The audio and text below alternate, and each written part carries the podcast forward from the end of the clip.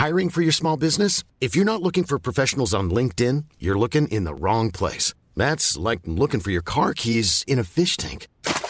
LinkedIn helps you hire professionals you can't find anywhere else, even those who aren't actively searching for a new job but might be open to the perfect role. In a given month, over 70% of LinkedIn users don't even visit other leading job sites. So start looking in the right place. With LinkedIn, you can hire professionals like a professional. Post your free job on linkedin.com slash people today.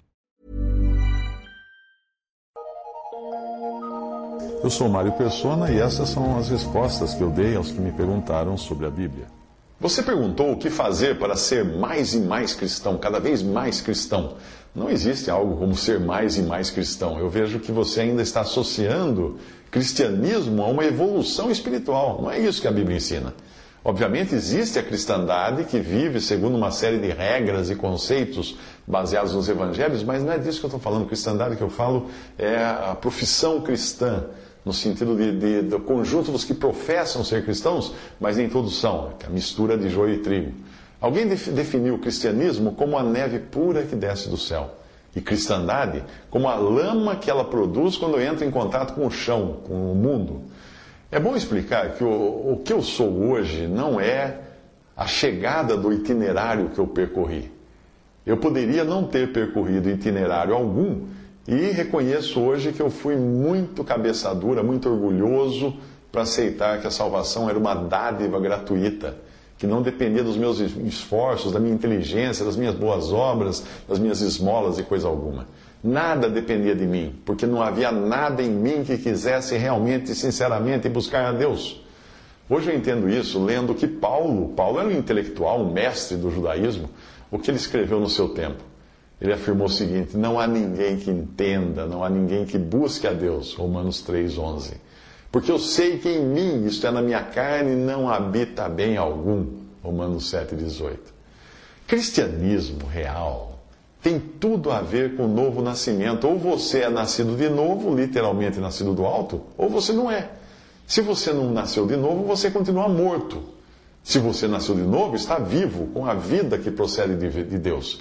Uma nova vida, uma nova posição, uma nova perspectiva que vai muito além daquela que os nossos olhos ou a nossa mente conseguem alcançar. Um dos homens letrados dos tempos de Jesus foi confrontado com essa questão. Para entender do que eu estou falando, eu sugiro que você leia o capítulo 3 do Evangelho de João. A serpente a qual o Senhor se refere ali, naquele capítulo, foi um episódio que aconteceu com os israelitas na peregrinação do Egito para Canaã, ah, passando pelo deserto, quando eles foram atacados por serpentes. Deus ordenou a Moisés que fizesse uma serpente de bronze e a levantasse na ponta de uma haste. Quem olhasse para a serpente de bronze era curado das mordeduras, das picadas das serpentes. Aquilo era um tipo de Cristo, uma figura de Cristo, que um dia seria levantado também numa haste, numa cruz, no madeiro. O cristão tem um antes e um depois muito claro.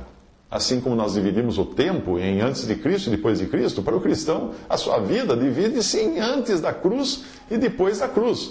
Se você ler Efésios capítulo 2, você vai encontrar uma descrição muito clara da diferença do antes e do depois, de como nós passamos de um lado para o outro.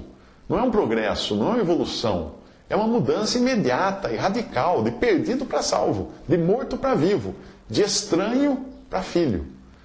No mesmo Evangelho de João, capítulo 5, 23, tem um versículo muito bom para entender essa mudança.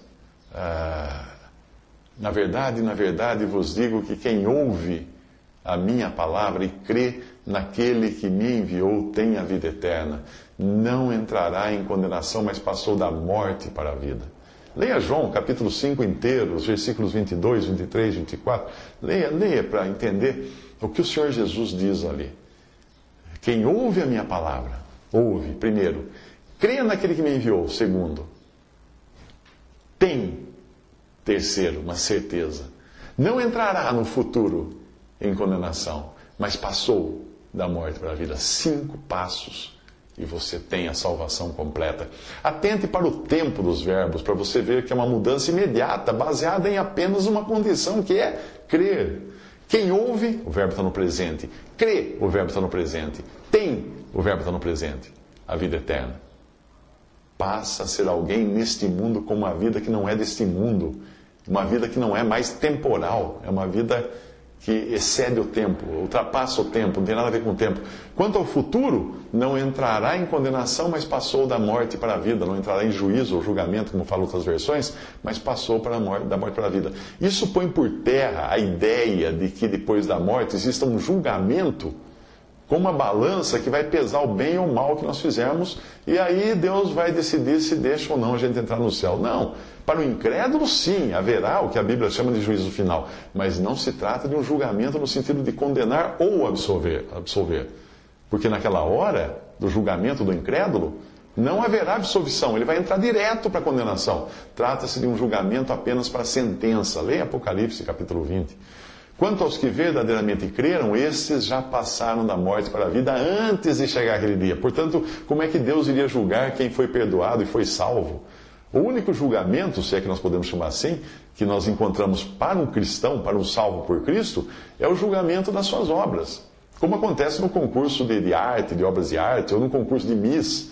Né? Que tipo de julgamento é aquele? É para classificação daquilo que o cristão fez como um cristão, depois de salvo, para ver se prestou ou não o que ele fez, não a sua pessoa, mas as suas obras aqui na terra. Visite respondi.com.br. Visite 3minutos.net.